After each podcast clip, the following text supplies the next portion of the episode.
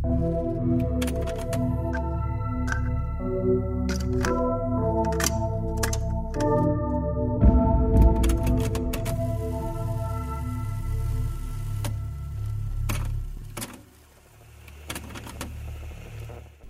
y bienvenidos a La Faca al Filo del Cine. Yo soy Milo y me acompaña Matías Parkman. ¿Cómo va? Acá medio con alergias y congestionado. Igual creo que ya es como el quinto podcast que vengo así y ya empecé que esta es mi voz normal. Entre la contractura y la gripe no pegamos una. Ahora yo también estoy congestionadísima encima. Espero que no se note mucho. ¿eh? También tenemos a Dere. ¿Cómo va eso? Muy bien, muy feliz, eh, dejando todavía el ascenso de Platense a primera. Y, Vamos. y yo no estoy congestionado, pero sí estoy todo contracturado y, y muy feliz de que haya ascendido a Platense, de vuelta. Bien ahí, bien ahí. Y también tenemos a Bache. ¿Cómo va eso? Bien, bien. Un tema que me apasiona hoy vamos a tocar, ¿eh? El calamar. Claro, el calamar, amigo, vamos. ¿Sabes que Sin saberlo, Dere, yo en, mi- en mis streams que hago a la mañana, no para promocionarlo, Mm. porque si no, si no nos ven, no nos miren. Y le hicimos un homenaje a Platense. No sé ¿En por qué. No. Sí, ¿Cómo no, fue eso? no, sí, uno dijo, ¿viste que subió, subió Platense y nos pusimos a festejar? Pusimos canciones de. Platense. Comido No, rabas. Ojalá hubiésemos comido rabas. No, pero no sé, le hicimos el homenaje ahí. Sos el momo de la faca. ¿Qué el momo? No, no sé bien quién es, pero ubico que hay un tipo que se llama Momo, Ah. que es muy famoso. El amigo del Cocu. Claro, es hincha platense. Yo me sé que era un barrio Pero de todo el mundo estaba hablando. Sí, no sé. O sea, yo ubico que en todas las publicaciones de Platense siempre caen 20.000 comentarios de fue el momo, el momo que luego que está. Y yo no sabía ni quién era, y después me enteré eso. Eh, pero al final no tenés ídolo. Son como Racing, que lo tiene de ídolo a Franchella. Goyeneche. Mirta Legrand. Sí, un millón No, de ídolos. Racing tiene, tiene muchos ídolos afuera de la cancha, ojo. Perón. El tema es adentro. Es verdad, tenía Perón. ¿Quién más quiere? Eh, No, venga con el Independiente. A Néstor. Tenés razón, perdón. Dios mío, qué bronca que me amo. Hoy después volví. ¿En qué quedamos? ¿Vieron que hicimos un cafecito para el podcast? ¿En serio? Sí. ¿Sabes para qué Sí. Funciona el cafecito, Bache? ¿Para qué funciona? No. Dije Bache, no Dere. Gracias, Dere. Me arruinaste el, el chivo.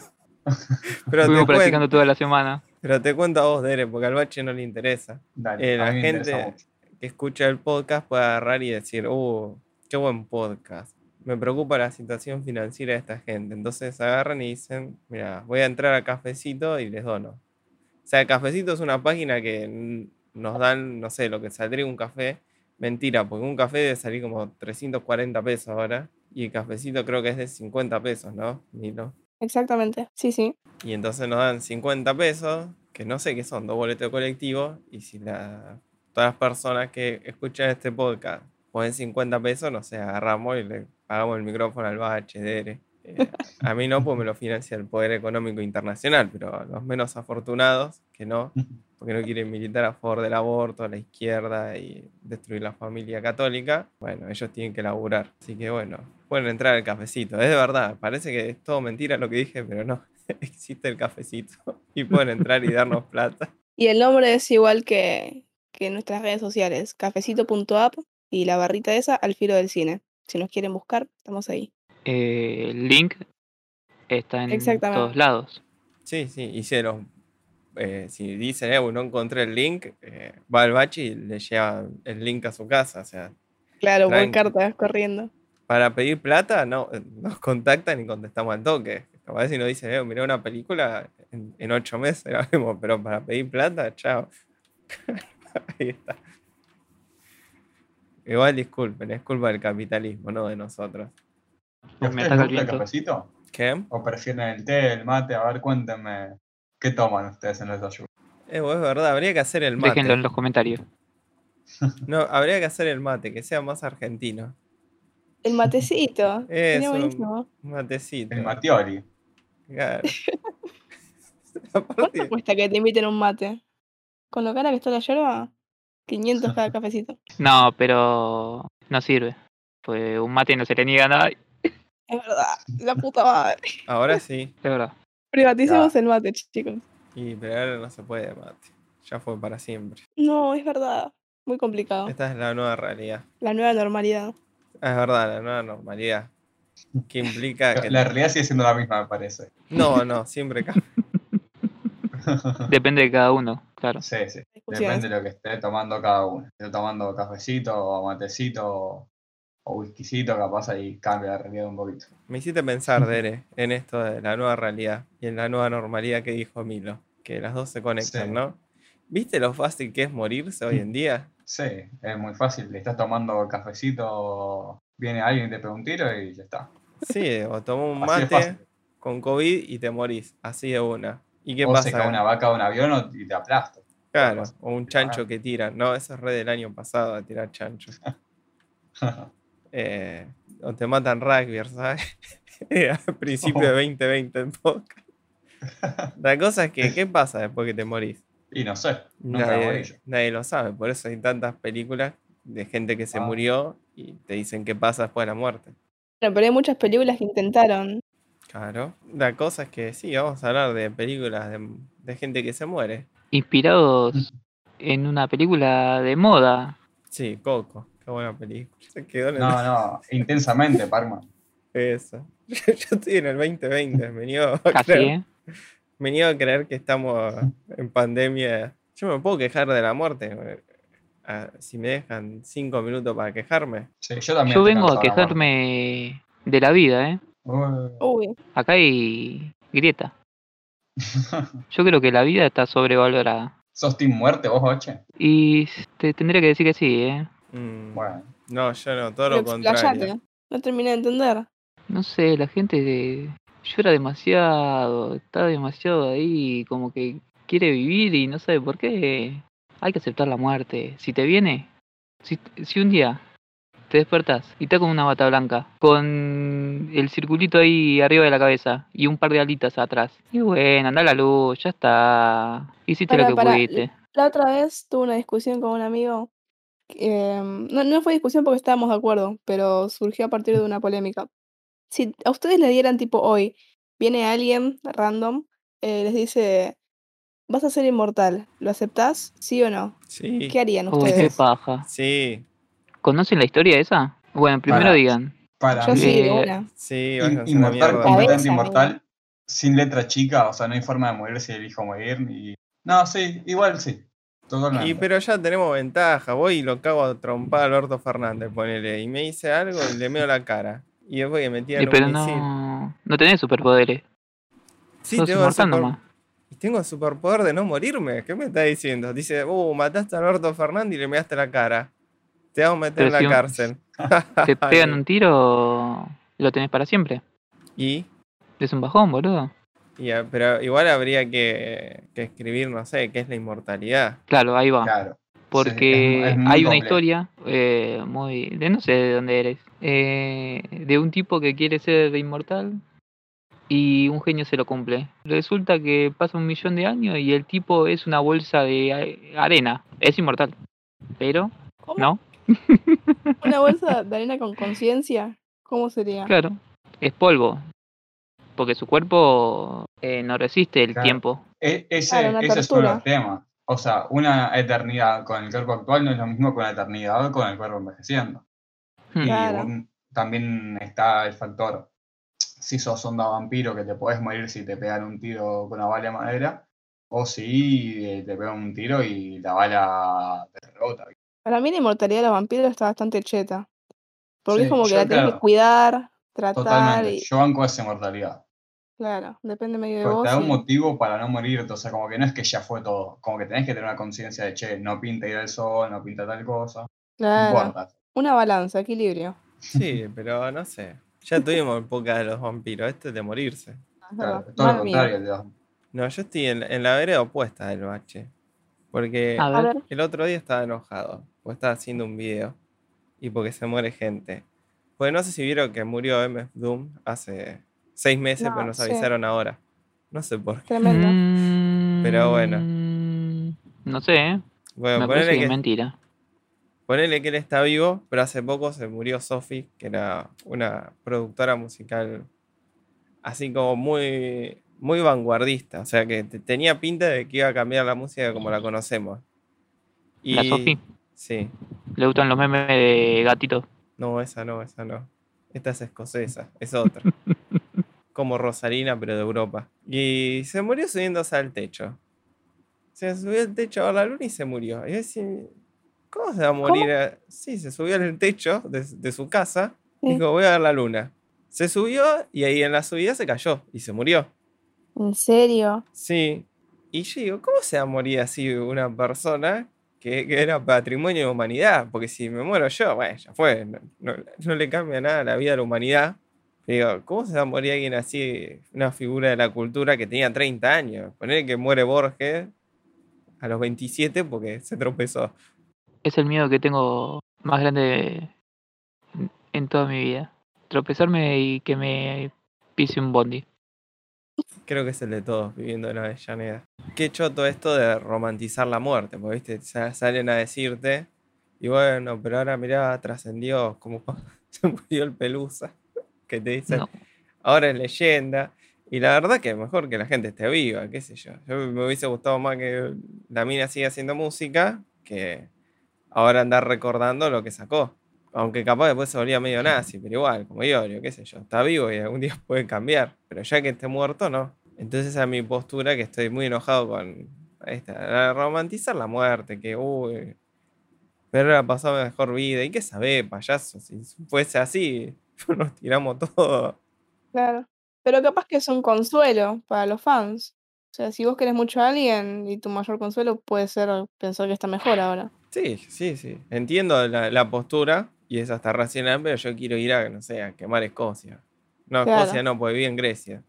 ¿Qué país de Uf. mierda Grecia? Sí, no, y Escocia está. Yo no quemaría Escocia, porque los escoceses son bravos. Sí, sí, no, me equivoqué, perdón, perdón. Pedí disculpa por las dudas. No, no, eh, vamos con los escoceses a quemar Grecia. Eso quise decir. Perdón, Escocia, pero estoy, estoy mal por la muerte. Quien no Bueno. está mal por la muerte, ¿saben quién es? ¿Quién es? Disney, porque hizo Coco y ahora hizo Soul. La película de la que dijeron que iban a hablar ustedes, ¿no? Exacto. Igual siempre chorea con algo de la muerte Disney, Pixar. De alguna forma siempre se las arreglan. ¿Por? A ver, estoy pensando. El No sé, poner el Nemo, no se había muerto la mamá de Nemo. Bueno, el ejemplo de mierda igual, porque no vi Sí. Nemo. No, no pero siempre la de Disney es chorear con que se murió alguien importante. Y. Sí. ¿Sabes cuál es mi teoría? Esperen que se las introduzca ahora. Para mí es para pagar un solo actor adulto.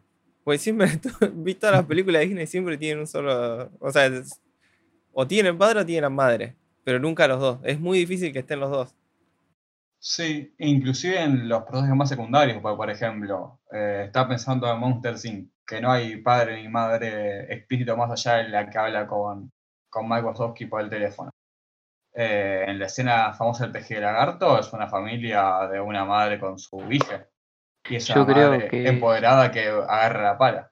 Yo creo que es porque por una construcción de la figura paterna que tiene que hacer el personaje mientras va creciendo, sin tener una eh, que sería la más simple, que es el padre. El Rey León, por ejemplo, tiene que ir a buscar a, al bicho ese de, de mierda y el otro chancho para que lo guíen eh, en el destierro. Porque el padre, ¿no? Sí. Tampoco la vi, la puta madre. Yo tampoco igual. No, sí. O Pero sea, sin duda hay una vi un resumen de Jorge. Menos, menos personajes haya, eh, más fuerte va a ser el vínculo entre los personajes que sí haya. Entonces, eh, en Nemo va a ser mucho más fuerte la relación de Nemo con Merlín si él es el único hijo sobreviviente, que el único padre sobreviviente, eh, que si fuese una familia de padre y madre y los 50.000 hermanos que va a tener Nemo antes que se lo manduque el, el bicho que se lo manducó. Entonces, eso hace que la película sea tan linda, porque es un padre buscando al hijo y listo. Claro. Eh, pero igual sí, son los ladris, puede ser. Eh, pero bueno, en esta película igualmente para mí pasa todo lo, lo opuesto a chorear con la muerte. Aunque el padre también está muerto, el tipo, no, sí, siempre, está bien, siempre falta un padre, es un hecho. Y porque sea más barato. Para darle menos laburo a los afroamericanos. Bueno, pero contemos un poco de Soul para quienes no lo hayan visto. Bueno, en la peli seguimos la historia de un profesor de música que es un fanático del jazz y vemos que como que la- los pibes del aula están súper desinteresados y él tiene como una gran pasión hacia este género de música. Y hay una tipa, una pibita, que si no me equivoco toca el saxofón o la trompeta, que alguno me, me refresca el dato si se acuerda. Pero bueno, que esta pibita sí parece como que siente la música y nada, conecta piola con ella. La cosa es que como que siente que su vida fue muy mediocre. Y mm, de un momento para otro se, le da una oportunidad súper única en la que un exalumno de él lo invita a tocar con una gran jazzista, que, una gran cantante de jazz. Y di- tipo dice, listo, chao, esta es mi oportunidad, me como el mundo, como que toda su vida empieza a tener sentido. eh, y nada, todo lo que él hizo ahora por fin lo, va a poder plasmar en un show. Y está re emocionado caminando por la ciudad. La cosa es que, pum, se cae en una alcantarilla, muere. Y eso la trama los primeros 10 minutos, básicamente. El tema es que cuando está en este caminito hacia, no sé lo que sería el cielo de las almas, lo que sea, eh, él dice, no, no, pará, no puedo morir, no puedo morir, es mi oportunidad, mi momento, recién va a empezar mi vida, todo lo que viví antes no tenía sentido, eh, ahora sí, no puede ser que muera, y va a hacer todo lo posible para volver a vivir, porque su cuerpo está como en coma, entonces como que tiene la chance de hacer ahí de ventana y, y jugar entre la vida y la muerte. Así que eso, básicamente. Bueno, acá yo complemento con que eh, capaz cuando contás la trama así uno dice, uh, qué película que, que los nenes van a querer matar, no van a entender nada, no es una película para niños, etc. Y digamos que Pixar agarra este punto de partida para hacer eh, algo un poco más aniñado porque la forma que tiene él de, volver a la vida, básicamente, es eh, agarrando como un alma no nata que está como por nacer, digamos, y formarla, porque este alma es tipo quilombera, manda cualquiera, y formar para que esta alma como que se curta y pueda entrar a- al mundo. Y bueno, esta relación profesor-alumno, que el alumno no, en realidad no quiere vivir porque le chupa un huevo todo, y el profesor que en realidad no quiere enseñarle a, a vivir para que viva, sino para chorearle la vida, por así decir, y entrar él de vuelta al mundito, hacen que la película, digamos, como que tenga un lado más de boludeo que, que yo que la hace más accesible, porque nada, tenés los chistes los dos peleándose, eh, los dos en un momento como cambiando cuerpos, todo ese clásico humor infantil que, que igualmente a mí me pareció divertido y que tipo le sumaba a la historia. Eh, pero bueno, o sea, no es tan solemne como suena el plot y los primeros minutos capaz. El tema es como que parece que la peli trata sobre la muerte y todo eso, pero lo que más se busca hacer es evitar la muerte y lo que menos se enfrenta es a la muerte. Al contrario, o sea, el tipo está luchando todo el tiempo por vivir y si te vas al final, y bueno, no quiero dar spoilers, pero es lo menos, o sea, no voy a decir la palabra realista porque qué carajos, ¿a qué le pedía realismo? Es Pixar. Em, pero nada, es tipo lo menos consentido, se- acorde a la historia que, que hay. Para mí como que básicamente es una peli sobre la muerte que esquiva el tema, esquiva la charla, esquiva lo que pasa con la muerte y sus consecuencias. Sí, no, yo ahí me pongo en la postura que para mí, de hecho, no es una película sobre la muerte, y eso tiene un lado positivo y un lado negativo. Lo positivo es que en realidad yo la considero una película sobre la vida y tiene un, una teoría, por así decirlo, o sea, un- una tesis sobre la vida que me parece muy interesante, muy divertida, con la que adhiero en gran, gran parte. El gran problema es que básicamente se para en la vereda de negar la muerte. Como que yo creo que siendo una película, sobre todo destinada a un público infantil, toma una postura que es muy peligrosa, que es esta, es un negacionismo a la muerte que, que no sirve, la verdad, me parece. Y es algo que, no sé, se, se da mucho en las películas infantiles porque en el 99% el protagonista parece que muere y al final está vivo. Y por más que parezca una boludez que es simplemente para darle una pequeña alegría a los chicos, creo que, que es muy nocivo, porque le estás instaurando a las personas que eh, la gente no puede morir en cámara, por así decirlo. O sea, está todo bien con un seteo un personaje sin padre, sin madre, lo que sea, pero si después me negás la muerte de cualquier persona con la que haya generado empatía en mi vida, estás largando a unos pibes que no están preparados a ningún tipo de muerte, eh, cuando la muerte es, es inevitable, no solo su muerte, que ya de por sí es eh, toda una cosa más compleja de aceptar capaz, pero les pone una situación en que un pibito no puede aceptar la muerte ni de su mascota, ni de su familiar más, más viejo, ni nada, porque tiene la, ilusión de que cualquier muerte es temporal, digamos, en un sentido más superficial. Porque, no sé, uno, uno ve en estas películas que capaz el personaje está muerto y después revive o que eh, muere porque el personaje este muere. Hace todo un mambo para volver. Después, básicamente, le terminan diciendo, bueno, pues te parece muy bien, tenemos una oportunidad de vivir de vuelta. Que uno, siendo chico y no entendiendo la, lo absoluto, digamos, de la vida y la muerte, puede considerarlo algo posible. Entonces, eh, tiene una perspectiva sobre la muerte y la no eternidad, digamos, de la muerte que me parece peligrosa y me parece, no sé si moralmente chota, pero no sé, y la verdad que no entiendo el porqué de eso. Como que para eso, no te digo que mates a los personajes y que se mueran bien muertos, pero que no mamáis la muerte y, y aceptar que no querés matar a alguien en cámara. Que bueno, de última está todo bien porque no querés hacer que los chicos se pongan a llorar, pero bueno, no sé. El amagar que se va a morir para no matarlo me parece sádico por una parte porque los nenes, si hacen una película para chicos, los nenes se ponen a llorar cuando creen que está muerto el personaje igual, y cuando ven que revive, él, están, tan estallados. Y ahí para mí estás haciéndolo llorar, que es por una parte lo que podrías buscar evitar, y por otra parte le estás negando algo tan, tan natural como la muerte y nada. Eso me parece muy nefasto de las películas infantiles. Mm, yo tengo a contradecir, Dere. A ver. Porque no, no me parece que lo haga justamente esta película que no vi, así que no sé, seguro Claro. lo hace. Pero vamos a suponer que, bueno, vamos a suponer, no, eh, bueno, sí, efectivamente lo debe hacer porque me lo está diciendo y no sé por qué me mentiría. Pero me parece que esto viene desde una de las historias o sea, más grandes que le han contado a los niños, donde vive reviviendo gente, que aparte, de, o sea, no, no solo Dragon Ball, sino la Biblia.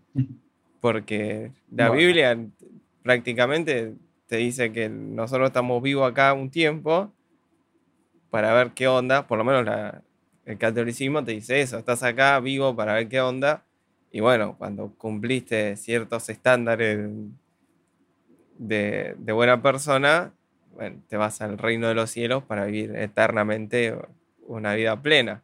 Y creo que muchas religiones hacen esto.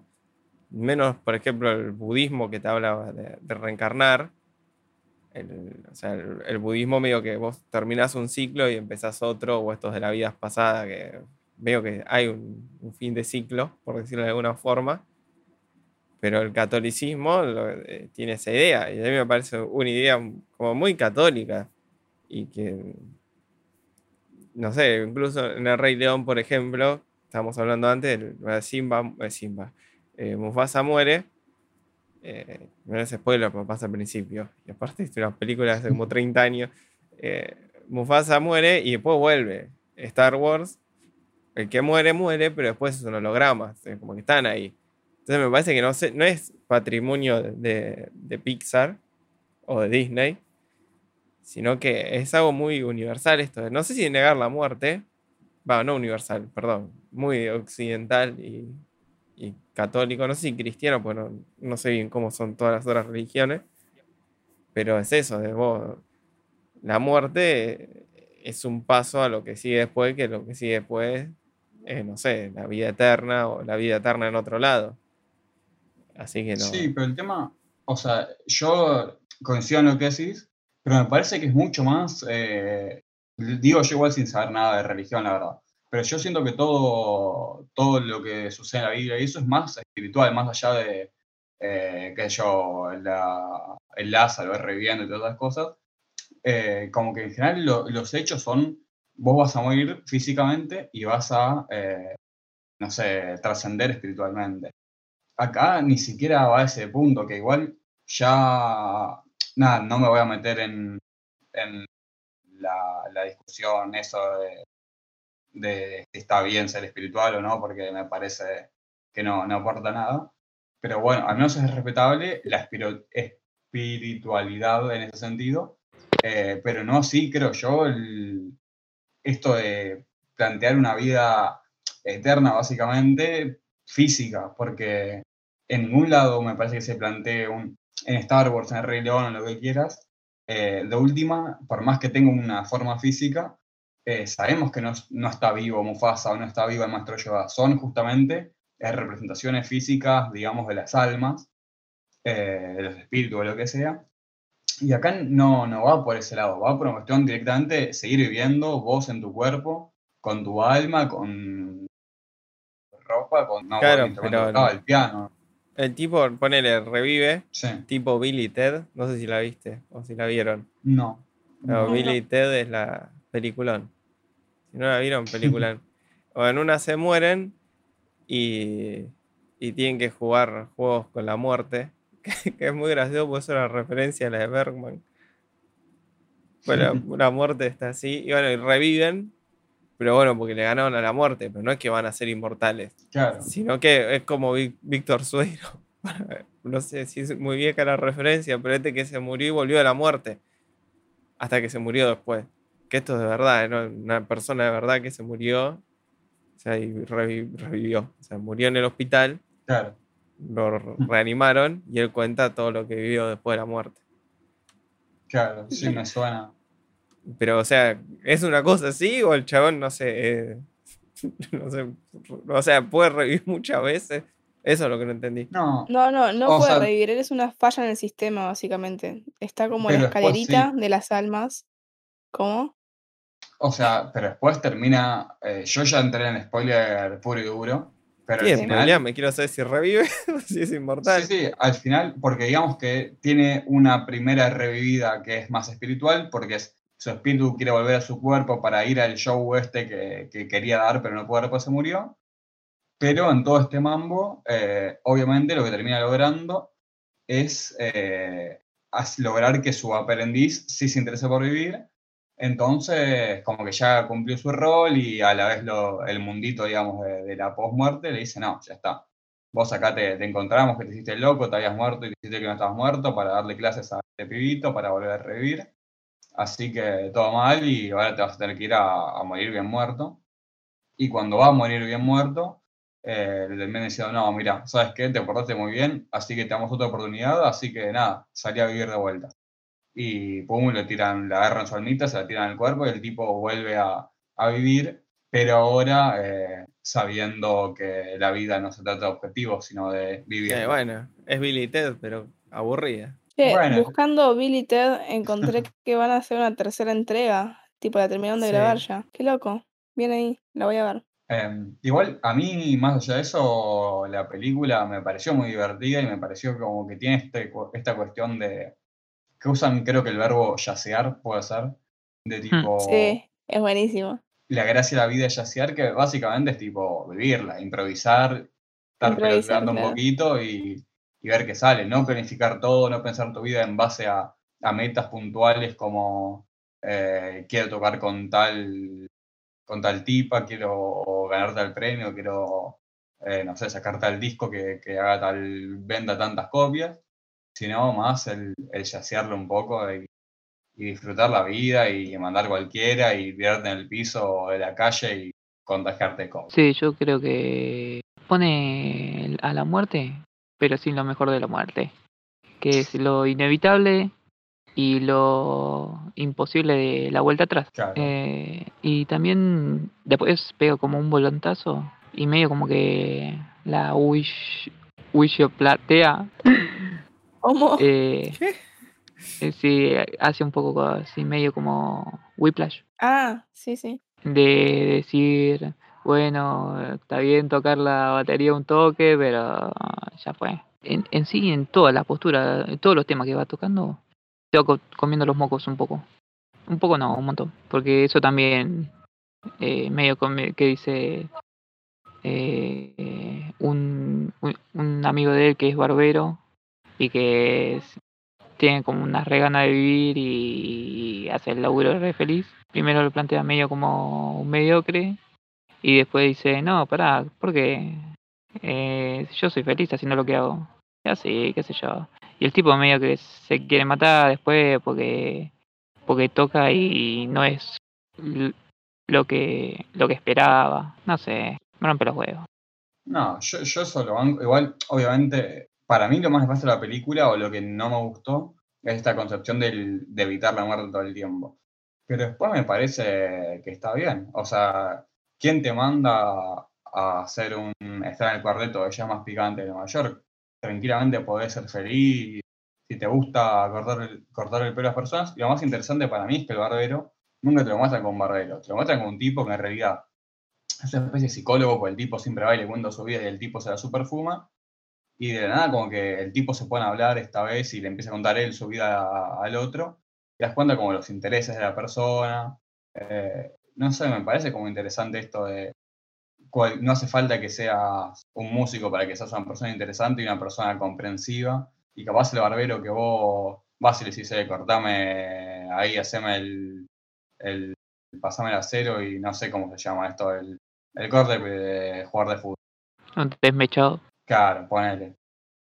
Eh, y vos le decís eso y el tipo, bueno, dale, pero de repente el tipo en realidad es, es tan capo como, no, no es que capaz es tan capo, capaz tiene los mismos intereses que vos y vos nunca eh, lo charlaste con él, capaz el tipo es barbero porque el hijo es barbero y le, se lo inculcó de chico, pero capaz el tipo en realidad es un genio de, de, de, no sé, de la física cuántica. No sé, para mí tiene una cuestión interesante como de, escuchar y de involucrarse y de contar y participar con todo el mundo, no creerse más que los demás, me pareció como lindo, me, me gusta.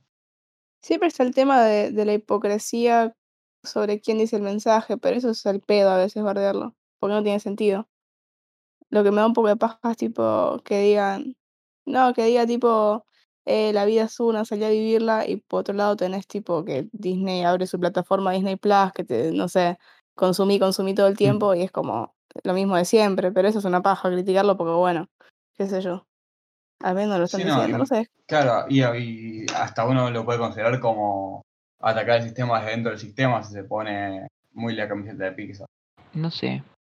Porque el tema es que el tipo medio que se queja de, de lleno. Porque el tipo consigue todo lo que quiere. Imagínense si. ¿Y cómo sería la historia? Si en realidad no logra tocar en la banda más picante de Nueva York. Si termina siendo maestro. Eso no termina pasando. Yo creo que sería más interesante eso. Porque te muestra el barbero este. Sí, pero después el, el jazzista este termina cumpliendo todo y termina Sí, vivo. Es como demasiado, como demasiado bien las cosas. Le va. Sí, no, coincido. O sea, como que por eso, de hecho, me gusta el personaje del barbero o otros personajes, eh, capaz la chica que está practicando también, como que siempre es más divertido, por así decir, eh, la vida de un perdedor que de un ganador.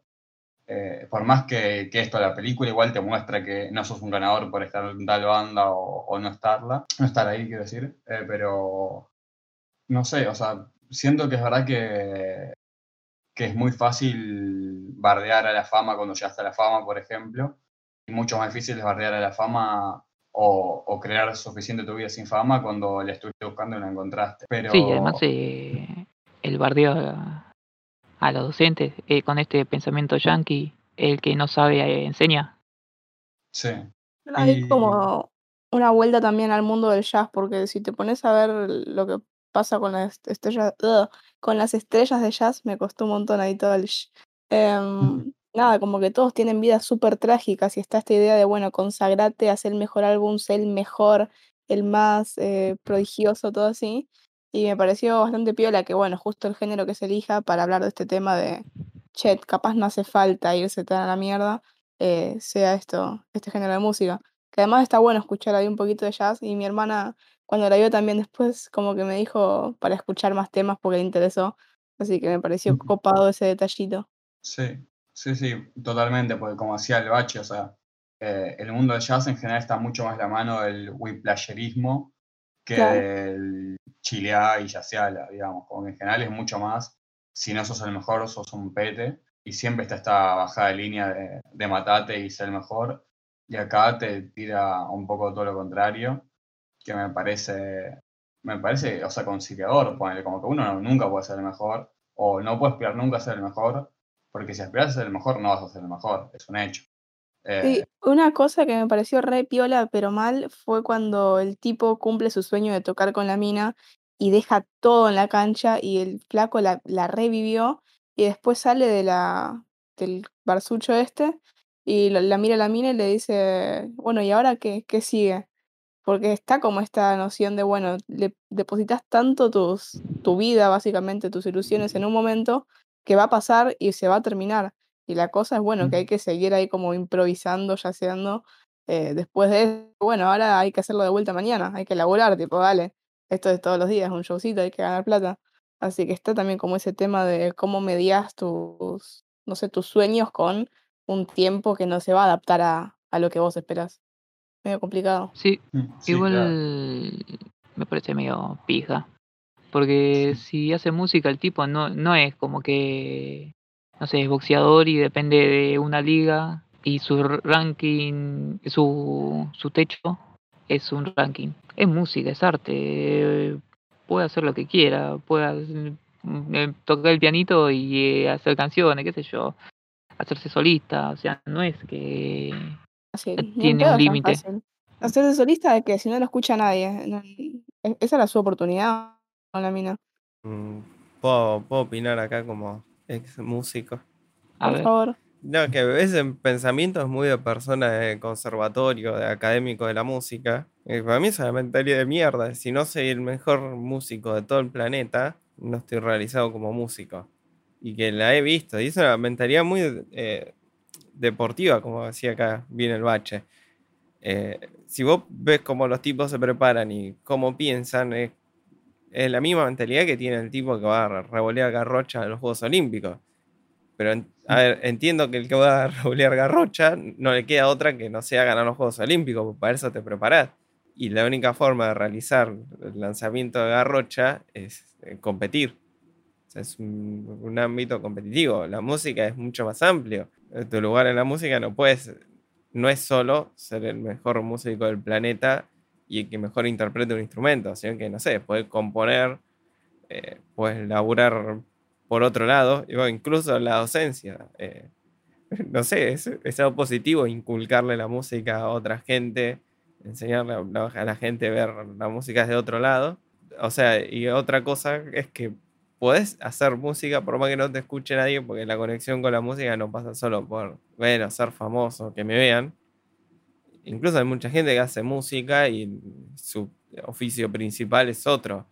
Por ejemplo, se me ocurre, eh, uy, perdón, se me ocurre Mike Cera, que el chabón es actor y tiene su banda indie, y la banda indie no la conoce nadie, igual que la del pibe este de Stranger Things, que no me acuerdo el nombre, pero el- uno de los protagonistas, el, el mejor amigo del que desaparece. ¿Will era? No, Will es el que no, ese no. desaparece, el Claro. otro, el, el más yankee. Eh, eh, bueno, Mike. ¿No era Mike? Sí, Mike. Bueno, él tiene su banda y el- qué sé yo, el pibe la pasa bien y con la banda se divierte. O sea, no es solo eh, ser famoso y tener fans. Pues sí, está bueno que te escuchen todo, pero eh, no sé, la música es muy amplia como para reducirlo solo a tengo que ser el mejor músico del planeta y tocar en el coso de jazz más picante del planeta. Que, de nuevo, no es algo que ha- haya inventado Pixar ni que esté mal retratado, al contrario, conozco un montón de gente así y es una mentalidad muy de, de conservatorio. Yo soy no, el claro. mejor artista de la historia y me tienen acá haciendo un- el mejor podcast de la historia, ampliando mis horizontes. Un ejemplo de vida. No, y conozco un músico que hizo un temazo, eh, la marcha peronista electro, y era portero. Nada, Es una verdad. locura. Portero de una fábrica. Sí, No sé, yo creo que, que como dice Pato, agarra este mundito del jazz que tiene cosas muy, muy copadas.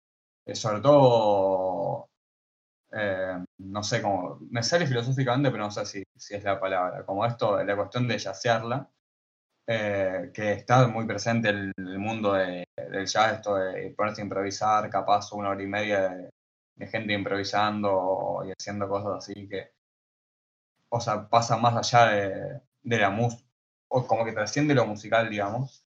Y pero por otro lado, Jazz tiene mucho esto de. Es como la música popular más de conservatorio, entonces está lleno de, de snobs que solamente quieren ser el mejor. Y este personaje que se plantea, digamos, en ese lugar.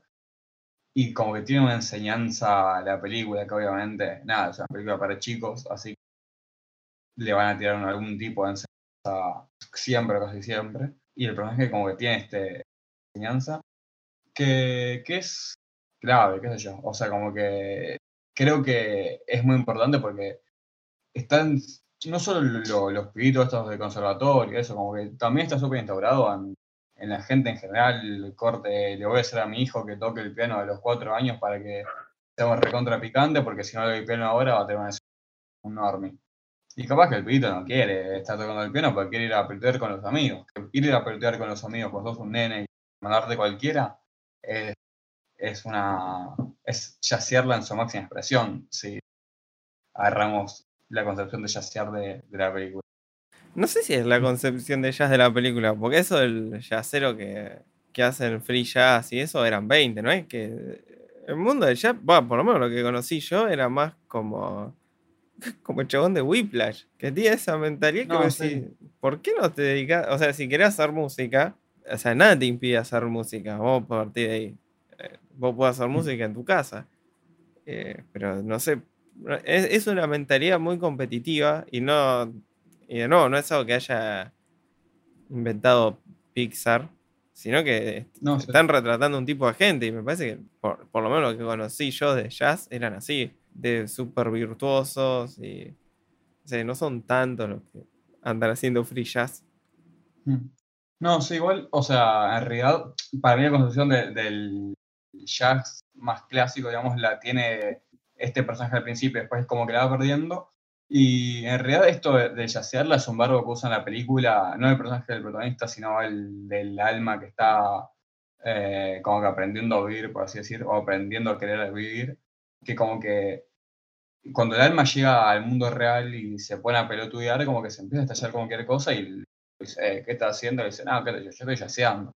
Que el yacear en realidad es el estar pelotudeando, es esto de, no sé, me voy a tirar en el piso porque veo que sale vientito del piso, voy a eh, comerme tal fruta porque tiene buena pinta, voy a charlar a tal persona porque me interesa charlar con esta persona y ese tipo de cosas. O sea, no, no en cuanto a practicar jazz eh, realmente. Básicamente improvisar, digamos. Yo no, no quiero hablar de Whiplash, pero en cuanto se habla de ella, se toma haciendo como un paralelismo con el... ¿Cómo se llama? Ay, Dios mío, no me va a salir ahora. ¿Qué cosa? Eh, Ah, mira, justo vos cuando habías ido a Luma habían hablado de ella. El cisne ¿Cómo se dice? La puta madre. Ahora no ¿Películas con profesores decís? No, no, no, no. Esto de, de esforzarse cuando se dice que todas las personas tienen la misma oportunidad, pero es mentira. Meritocracia. Eh, ahí va la puta madre. se da por el lado de la meritocracia. Pero vos, si sos artista y yo lo mando por el lado de lo visual porque bueno, soy artista visual.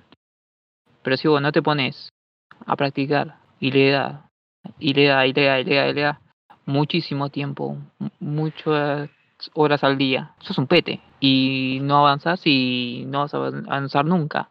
Pero no, no significa que la platees y que dejes que un viejo pelado te putee y te, tire cosas por la cabeza. Eso no tiene nada que ver. No, sí, lo que pasa es que vos podés practicar y practicar y practicar, pero por una cuestión de realización personal. Es eso de no dejar que te, te putee un pelado. Pasa que cuando vos haces arte o cualquier cosa, que no, o sea, digo arte, pero todas estas cosas que no, no son salidas laborales convencionales. Mm. que no tenés el futuro asegurado jamás. Incluyo mm. lo de revolear garrochas. Eh, tenés eso, de que lo tenés que empezar como una cuestión de realización personal y tener en mente siempre que probablemente no seas el mejor. Porque es un ambiente muy competitivo, pero lo que tiene que motivar es eso, el, famoso amor al arte. Más allá de que tampoco defiendo e, esta payaseada de ah, es todo hippie, no, mejor que alguien financie el arte, porque después de todo consumimos arte, y cuanto más gente financiemos, mejor para todos. Justamente yo tenía en mente también la idea de que si sos artista, está mal que trabajas gratis, pero tenés que estar dispuesto a cagarte de hambre, que es eh, como una amplitud en el tema que es muy complejo, digamos. Sí, o a elaborar otra cosa también. Hmm. No sin cagarte de hambre, pero eso, de, no, eh, al ser tan competitivo y, el mercado tan extraño, bueno, tenés que verlo como una posibilidad, bueno, no voy a poder vivir de esto, eh, pero eso, ver el arte como una cuestión de hacer arte por el hecho de hacer arte y que no siempre vas a poder trabajar de eso y, y probablemente te puedas realizar como artista trabajando otra cosa. O sea, no necesariamente eh, lo que te apasiona tiene que ser tu salida laboral. De hecho, hay gente que sacando el arte, hay gente que programa o hace videojuegos por, por hobby y labura de otra cosa, o programa, por ejemplo, no sé, desarrollo web o lo que sea, y después hace videojuegos en su tiempo libre. El tiempo que le queda libre hace videojuegos, y no sé, como que eh, bueno, yo- la- las películas no, no suelen tomar el punto medio, siempre es la, la épica, que lo entiendo a fines cinematográficos, pero ya, ya aburre, hagan una película tipo Patterson. Sí, no, y encima el tema de Whiplash es que ni siquiera es un músico el tipo, porque es baterista. ¿Cómo? Nada, que dice a todos los bateristas que nos están escuchando y no nos van a escuchar nunca más, pero se lo merecen Ah. por ser baterista. Bien. Claro. ¿Cómo vas a ser baterista, hermano? Pegarle un tacho de basura también puedo hacerlo yo. en el secundario cuando golpeaba y hacía... Eh, Sí, no, en las asambleas dar vuelta el tacho de basura y pegarle con un palo era, era pero el moro Hay de... videos tuyos. Dere, en, en el festejo de Platense, ¿eh? Te vimos ahí golpeando tachos. Sí, sí, sí. Pues estuvimos ¿Sí? hablando mucho de, de los conceptos de muerte en Disney y todo este cine occidental. Y yo ya me cansé de las representaciones de muerte del cine occidental, que son todas una poronga. Así que Milo, Bache, Parkman, no sé quién me quiera hablar capaz de alguna película oriental que que este tema. Opa, me, me parece que escuché la batiseñal. Em, sí, sí, yo te voy a hablar de una película japonesa, cuando no, que es sobre justamente un tipo que tocaba el violonchelo, si no me equivoco. Eh, Un la cosa músico. es que, Sí. sí, un músico, que estaba como muy metido en su trabajo, pero le salen mal las cosas y pierde el laburo. O sea, justo de lo que veníamos hablando, les- bueno, todo el escenario nefasto, le salió todo mal. La cosa es que pierde el laburo, está con su pareja y se vuelve a su pueblito natal, a la casa de los viejos, y se pone a buscar laburo. Y dice, bueno, acá encontré este laburo no muy específico que dice tipo, no me acuerdo bien porque la vida es una bocha, pero decía algo como, se busca gente para ayudar en las despedidas o en las partidas o algo así. Bache, ¿me confirmas esto? A ver si me acuerdo bien. Perfecto. Bueno, ve ese coso de trabajo, ese anuncio, y dice, bueno, voy a ver qué onda. La cosa es que va y era para eh, preparar el cuerpo de los muertos en, el proceso de la, ceremonia del funeral. Y bueno, a pesar de todos los prejuicios que tiene con el tema y lo complejo y lo chocante que es esta, esta labor, dice, bueno, voy a ver qué onda, porque encima sus compañeros de trabajo y el jefe son unos tipazos, entonces como que nada, él de a poco le empieza a agarrar la mano y se va dando cuenta que detrás del hecho choqueante de la muerte eh, hay una sensibilidad que nada, tiene que ser transitada para poder no solo cerrar un lazo con, con el muerto, con el que te vas a despedir, sino con uno mismo y poder reencontrarse con esa, con esa parte que como humanos, o al menos yo como humana, intento a veces olvidarme porque me angustia mucho el tema de la muerte. Pero nada, como que intentamos desprendernos de que nos vamos a morir y él acá, o la peli en sí, toma como una postura bastante más sutil eh, sobre esto. Y a la vez, según lo que estuve leyendo, es un tema que se, se obvia un montón en, en Japón, como que a pesar de que estamos viendo que hay una ceremonia en maquillar el cuerpo, en peinarlo, en ponerle un traje, armar todo un escenario, eh, esto se está perdiendo y tiene relación también con otro dato que puede parecer random de la peli, pero que es la existencia de los baños públicos. En Japón antes solía haber un montonazo de estos lugares en los que vos te ibas a bañar y te encontrabas con vecinos, te encontrabas con extraños y eran como baños así, justamente eso, duchas públicas eh, que tenían como este, no sé, esta salita en medio de sauna, lo que sea, pero era para ir a bañarse. Y eso también es otra cosa que se va perdiendo en el Japón de ahora. Y la peli lo toma mediante un personaje que es un mejor amigo, qué sé yo. Y nada, vamos viendo cómo se producen estos reencuentros con el cuerpo y con el hecho de, justamente tener un cuerpo y tener que perecer. Así que nada, a pesar de que puede ser criticable con algunas cosas del final, que yo me la acuerdo como que me habían parecido medio denso, si estás buscando así como algo medio sutil para transitar el tema y justamente no obviarlo y ver un par de, ¿cómo se dice? De posturas, porque también tenés a los viejos o a la pareja que, que lo miran tipo, que, ¿de qué estás laburando, flaco? ¿Estás haciendo cualquier cosa? Eh, está bueno poder ahí contrastarlo con cómo él se va reencontrando con esta parte que, que ni siquiera la tenía presente. Así que eso. Ocu- ah, nunca dije el nombre, ¿no? hace No, media hora que estoy hablando. La mina está hablando hace media hora, nunca dijo el nombre. Bueno, la peli se llama Okuribito y en inglés es Departures. eh, mi inglés es una mierda. Pero en español es Despedidas. Si la buscan como Okuribito, aparece. Y también en español es- está como algo así como los violines ah, de la noche o alguna cosa así media palopa. Yo lo que no entendí, que bueno, viendo las reacciones de la gente, ¿no? Eh, como que me fui dando cuenta que como que el laburo ese tenía un refechit ah, fetiche. Eh, o sea, el- toma el no, perdón, fetiche no. Tabú. Era la palabra. Casi. Era todo muy raro.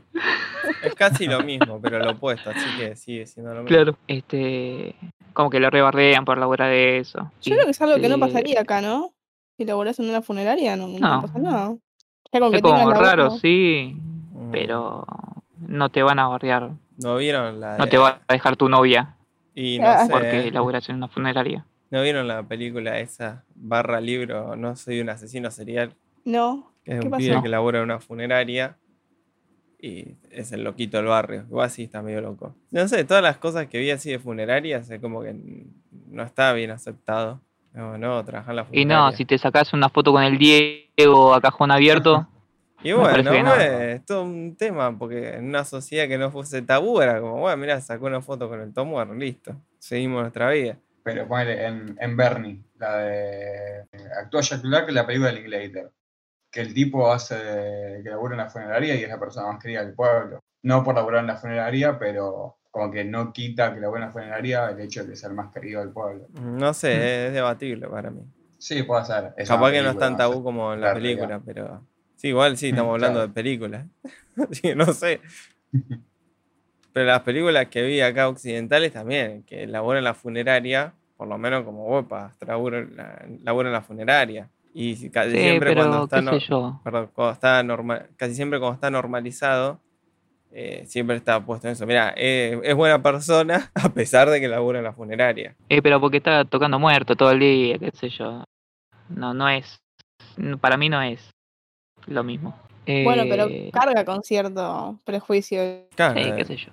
No es panadero. O sea, el panadero, o sea, hablando de, de qué representa cada profesión, el panadero, eh, como buen tipo eh, por default y cosas así, eh, y- o el heladero. Y si no está para generar contraste, uh, el heladero asesino, ¿y cuál es el plot twist? O el, o el giro, que es heladero, y a pesar de ser heladero es malo, cosas así, no sé, parece que tiene carga negativa. Cosa que no pasa con los carniceros. Yo creo que deberíamos hacerle más bullying a los carniceros. Y ya va a venir, eh. No, no, es joda, joda. A los Yo de estoy la cocina buscando que me vegana, me parece. ¿eh? Que me auspicie la carnicería de acá enfrente de mi casa, uso su remera y el plancho de la ropa, boludo. No puede ser. Estoy buscando el canje. Hacer el chivo. Hacer el chivo y decirle así, tienen que pagar. Gente de Bernal, compren en carnicería Miguelito. Listo. Tirá la dirección. No, no, no porque me doxeo a mí misma, boludo, está enfrente. Miguelito rima con cafecito, como el que tenemos, y nos pueden donar. De nada, vuelvo al silencio. Seguí, bache. Odio a los veganos. Nada más. Eh, y no, y con respecto a la película. En sí, la película está actuada media rara. Como que está exagerada ciertas cosas. Yo por eso no me gusta mucho el cine japonés porque como que agarra arquetipos, me parece que se dice. Son como cuatro personajes. No, cuatro no, bueno, ponele, no sé, diez. Diez personajes. O dependiendo la edad, como que pu- puede haber tres variantes. Pero si aparece un viejo, es uno de estos tres. Eh, de ahí no sale. Y justamente la película hace eso, pero cuando, cuando rompe un poco con eso, eh, tiene como escenas muy copadas. No sé, muy, muy loco eso. Y otra cosa es que en los movimientos, eso que hace el tipo en el ritual, eh, tiene como mo- movimientos de, de cuando hace, de cuando toca el chelo, ¿viste? Como que hace un movimiento como de, no sé, Ah, como de látigo, no me había dado cuenta. como que mueve las manos así como si fuese el palito ese.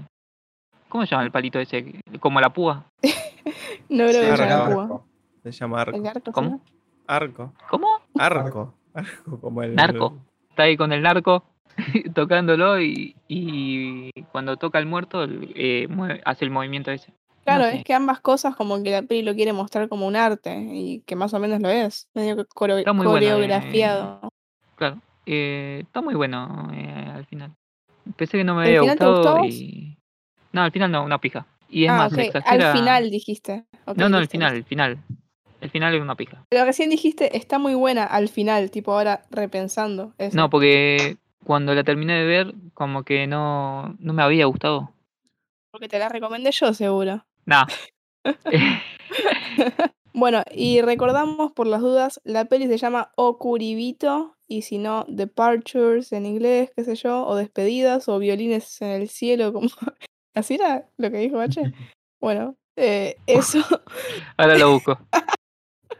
sí porque es polémico, pero bueno, eso. Y si no me equivoco, esta peli ganó el Oscar a Mejor Peli de habla no inglesa, esa categoría falopa que tienen, eh, pero ganó el Oscar en Mirá. 2009, datazo. Eh, ya que Bachi bardeó a los japoneses, voy a defender a, a los japoneses ahora con, con mi capa y espada eh, y mi sangre nipona. A capa y espada con mi sangre nipona.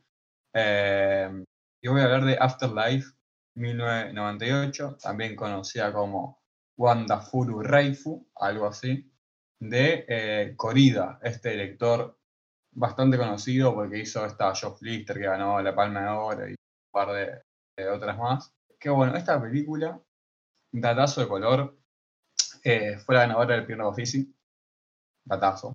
Y bueno, básicamente la trama de esta película es cuando vos morís, vas a una especie de, de purgatorio, como que ahí estás medio en el limbo, y en este limbo es una especie de como hospital, una cosa así, donde eh, básicamente te va a agarrar un grupo de, de personas para hacer una especie de terapia de, de repasar los momentos de tu vida y eso, y en base a esta terapia en donde vos vas pensando lo mejor de tu vida y lo peor, y etcétera, eh, tenés que seleccionar tu momento preferido de la vida.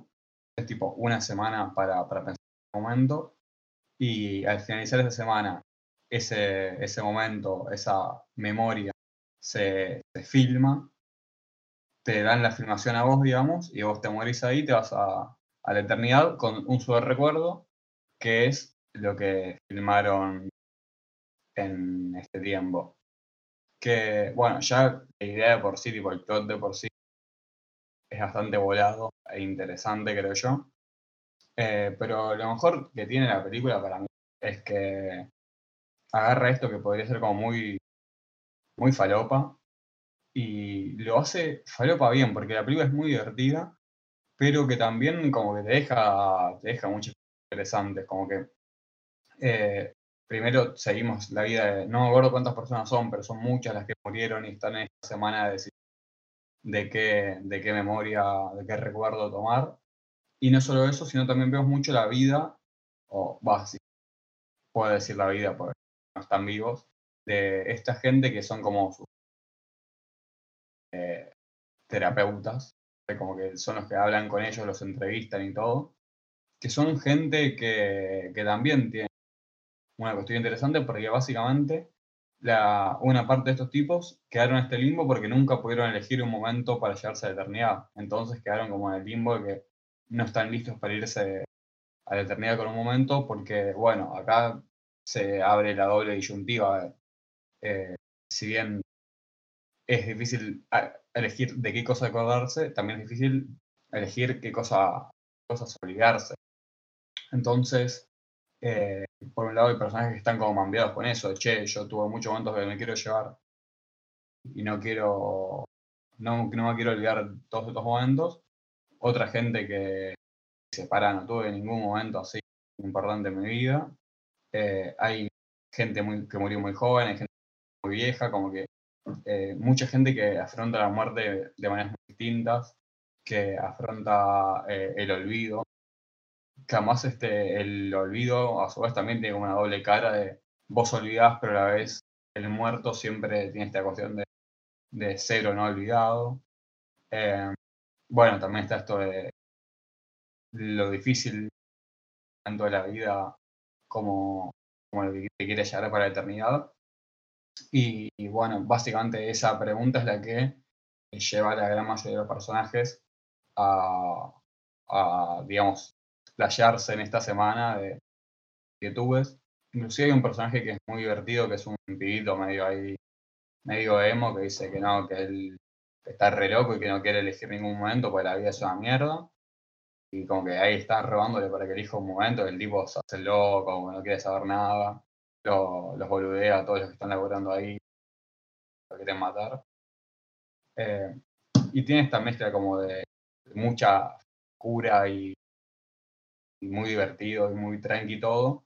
Y de la nada como que tiene un par de mini momentos que son un masazo zarpado porque, no sé, como que hacer un tema tan, tan duro como ya te ves más perspectivo y más eh, elegir, tipo, no sé, ves a un viejito ahí hablando de que él se, recuerda de su esposa y no sé cuánto, y vos lo ves al viejito ahí hablando de eso y, es eh, emocionante y es bastante tipo dramático, pero como que la película sabe, la hice bastante, así que ahora no me acuerdo bien qué personajes eran los que más me habían gustado, pero me acuerdo que tienen como esto muchos personajes eh, con los que puedas em, empatizar mucho eh, otros que tipo te pueden caer muy bien y te, te, estallas con ellos, y otros que te van a, no sé si caer mal, pero esto de, que te choca, eh, hay mucha cuestión tipo capaz cultural, pero como que vos ves que hay gente, personajes que tienen una posición en cuanto a la muerte, a los recuerdos, al olvido, que, que no sé, es como muy opuesta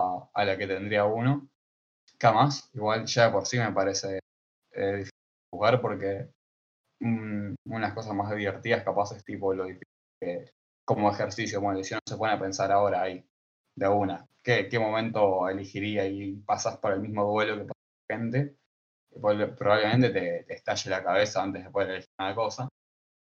Y lo otro interesante que tiene la peli es que tiene toda una cuestión medio metafórica sobre el cine, como que tiene algo que a mí me quedó mucho y la he replicado mucho en mis años de estudiante de cine, de filmar como se filma algo medio atolondradamente, que esto también lo tiene Living in a Bible, otro peliculón, eh, que esto es muy divertido cuando en el cine salen malas cosas o cuando cuesta mucho filmar algo, eh, y que una película muestre eso siempre, por un lado empatizás porque no es tan fácil filmar como vemos en general en las películas yankees, y por otro lado te estallás porque es cualquiera, ¿viste? Uno que, se le mueve la cámara, uno que le entra el micrófono al plano, ese tipo de cosas que, pasan.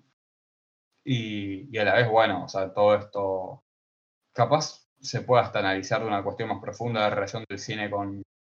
Eh, porque hay una frase muy buena que, a ver si la encuentro, que básicamente que dice como que la película esta que se llevan a, a la eternidad está filmada con el material de los sueños, creo que es la frase, que nada, ya esas frases para, para tatuarse, Del, el material que está hecho de los sueños, Y tiene un poco esta cuestión que es medio como poética, no sé decirlo, como un poco, no sé, estas palabras que, son tan lindas, pero a la vez capaz que el que te dice esta frase hermosa es un tipo que está bajándose los pantalones, sentando arriba de una mesa, gritando ahí como loco y te genera esta doble cuestión de, es como muy profunda, pero además, pero además es tipo muy, muy pelotudeo.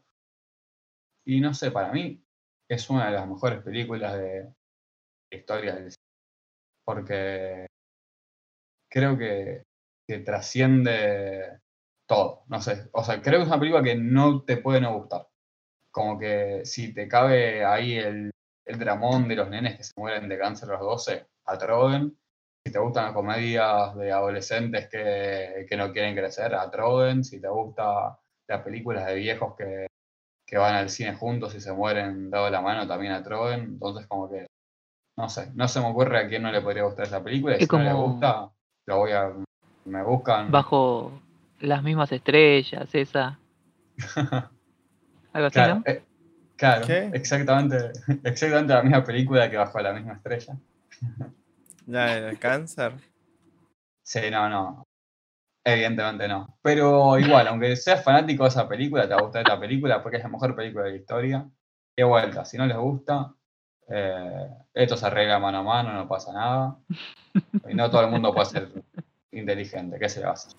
Tengo Bueno. un datazo para tirarles. Una curiosidad. Para mi clásica sección de curiosidades en el cine. ¿Ustedes sabían del final alternativo de Bajo la misma estrella? Opa. No sé Yo nunca vi- tampoco. Nunca vi la película. Bueno, Yo la vi y me lloré la vida. A ver, sorpréndeme. no, yo no, todo lo contrario. A mí me da impresión eh, que tenga un tubito metido en la nariz. Bueno, igual Vale. eh, esto que voy a contar es del libro, no de la película. eh. Porque ¿Este libro? ¿O lo sabes No, no, no. Loco? Es el final alternativo que iba a tener el libro, pero la editorial le dijo, no, vos estás drogado, amigo, no. Anda a escribir eso otra vez. No. Este es el, el final que iba a tener el libro. Vieron que les cuento la historia resumida. Eh, hay un grupo de pibes con cáncer que son eh, la protagonista, el, el- bueno, los dos protagonistas que son pareja y un pibe más. Un tercero que creo que se estaba quedando ciego, ¿no? Creo que sí. Muy fuerte. Sí, sí. O sea, todos tenían... murió igual, ¿no? No, no, él vive. Uy, me la hizo un montón. No Bueno. cuentes conmigo para los datos. La cosa es, eh, esto va a ser spoiler porque es el final alternativo de la película, así que voy a cortar el final. así que, no sé, si quieren saltear, salteen, qué sé yo. Eh, la cosa es que está la- los que son pareja y vamos a llamarlo de ciego porque no me acuerdo el nombre. Del, el pibe de la pareja se muere porque tiene cáncer. Mm. Pero unas escenas antes, va, escenas, en el libro también está esto, que dicen como, ¿cómo te gustaría morir? Y en un momento el pibe dice, no, a mí me gustaría recagarme a tiro, qué sé yo, así, bien épico me quiero morir.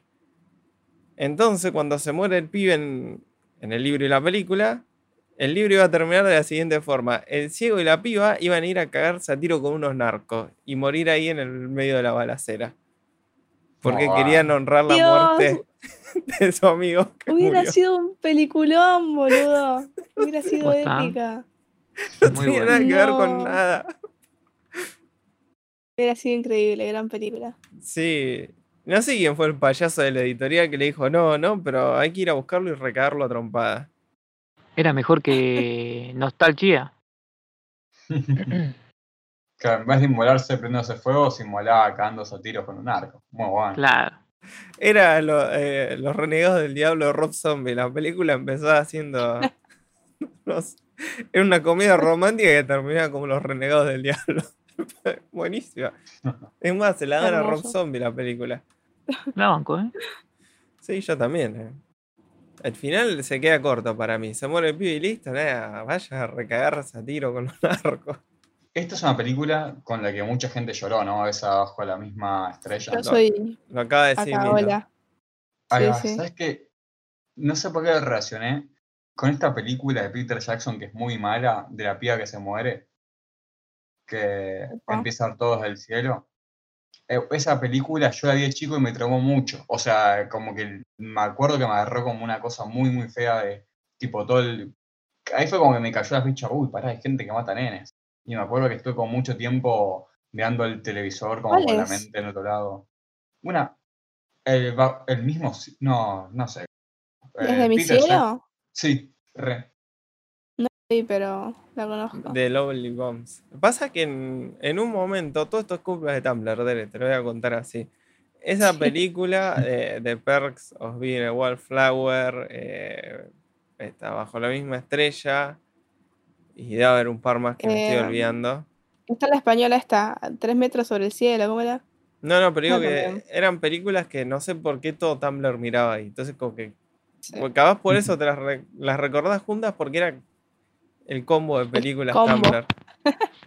Y, Claro, Sí, vas sí. a- y me- medio que. No sé si tienen estética parecida. Yo, la verdad que no. No tiene mucho Y que ver entre sí. Actores jóvenes y lindos, qué sé yo. No, no sé si- sí, no sé. Para Pasa mí el que- target es público adolescente. Sí. Mm, Claro, puede ser. Lo que pasa es que esa de Lovely Bones es como que cae en la misma bolsa, pero es re trágica, ¿no? Como las otras.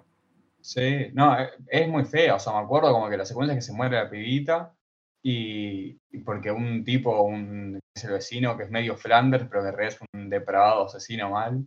Y como que la mina con fantasma lo empieza a ver y ve como el tipo se quiere levantar otra piba y ve como su hermana está tipo súper depre y en las malas y como el viejo lo va a buscar al otro, cagarlo trompadas, pero después creo que el otro lo termina matando al viejo. una- es como todo muy oscuro y yo ese tipo, pará, pará. Recién estoy procesando que mueren chicos y como estás matando a otra persona, me parece, me parece insoportable.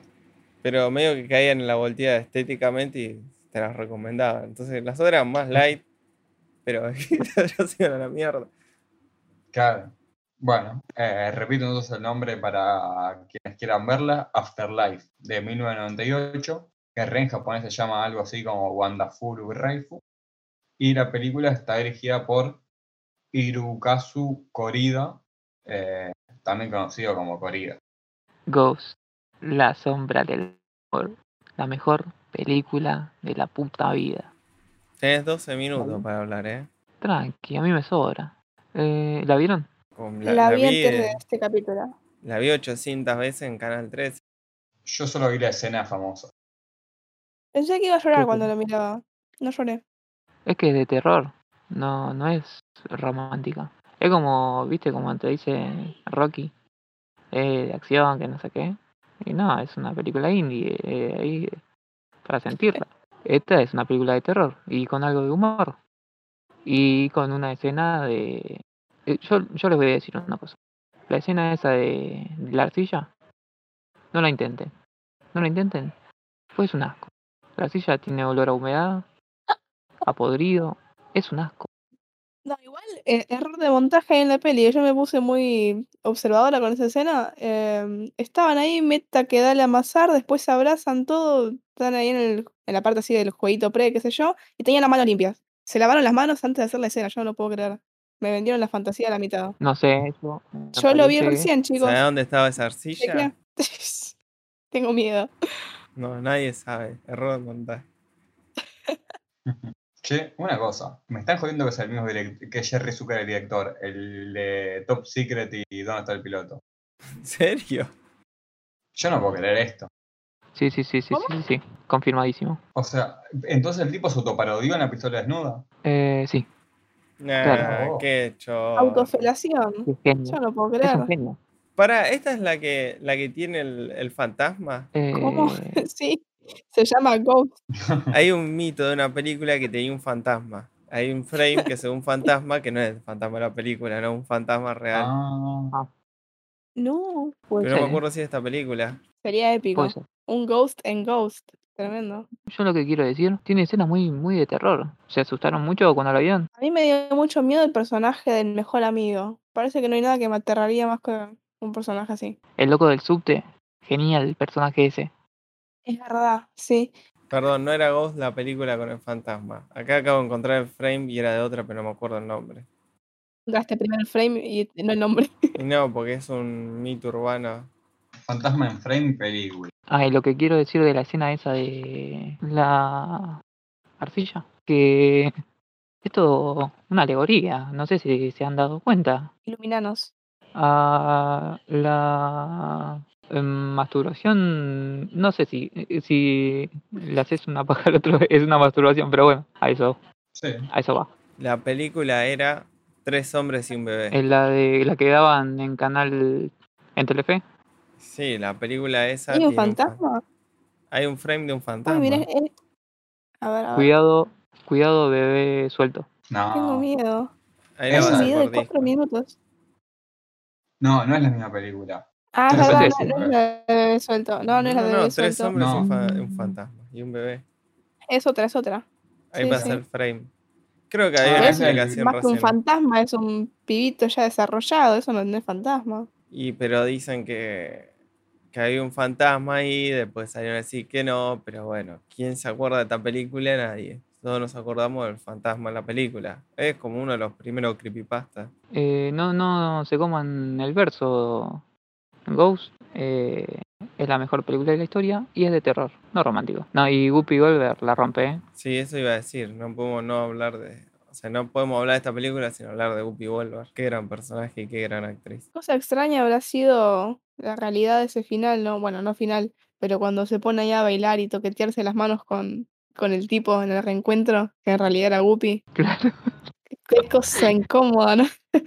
Es que toda la situación en, en la que están los tres, eh, vista desde afuera, sería, sería todo muy raro. Muy esquizo todo. Sí, sí.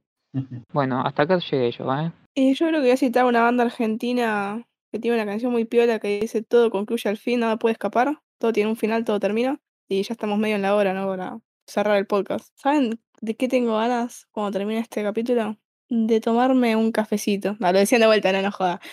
ya para cerrar nomás. Tonto las pelotas, perdón. Pero bueno, si quieren cierro ya. Si no queda más nada. Dale. Yo igual capaz haría un, un F en el chat por Pat- Patrick Swayze, que murió joven y dejó un cadáver hermoso. Sí, sí, hasta no, ¿en joven. serio? No, no, es- no era tan joven y ya no era tan hermoso, pero supo ser hermoso y murió joven. Sí, yo dejo un, un F por el Pelusa, que dejó un cadáver reventado y viejo, pero supo ser grande. Bueno, y este fue el capítulo de esta semana. Acordate que nos encontrás en todas las redes sociales como Al Filo del Cine y ahora también en Cafecitos como igualmente Al Filo del Cine. Así que nos estamos escuchando la semana que viene. Chao, a casa. Thank you.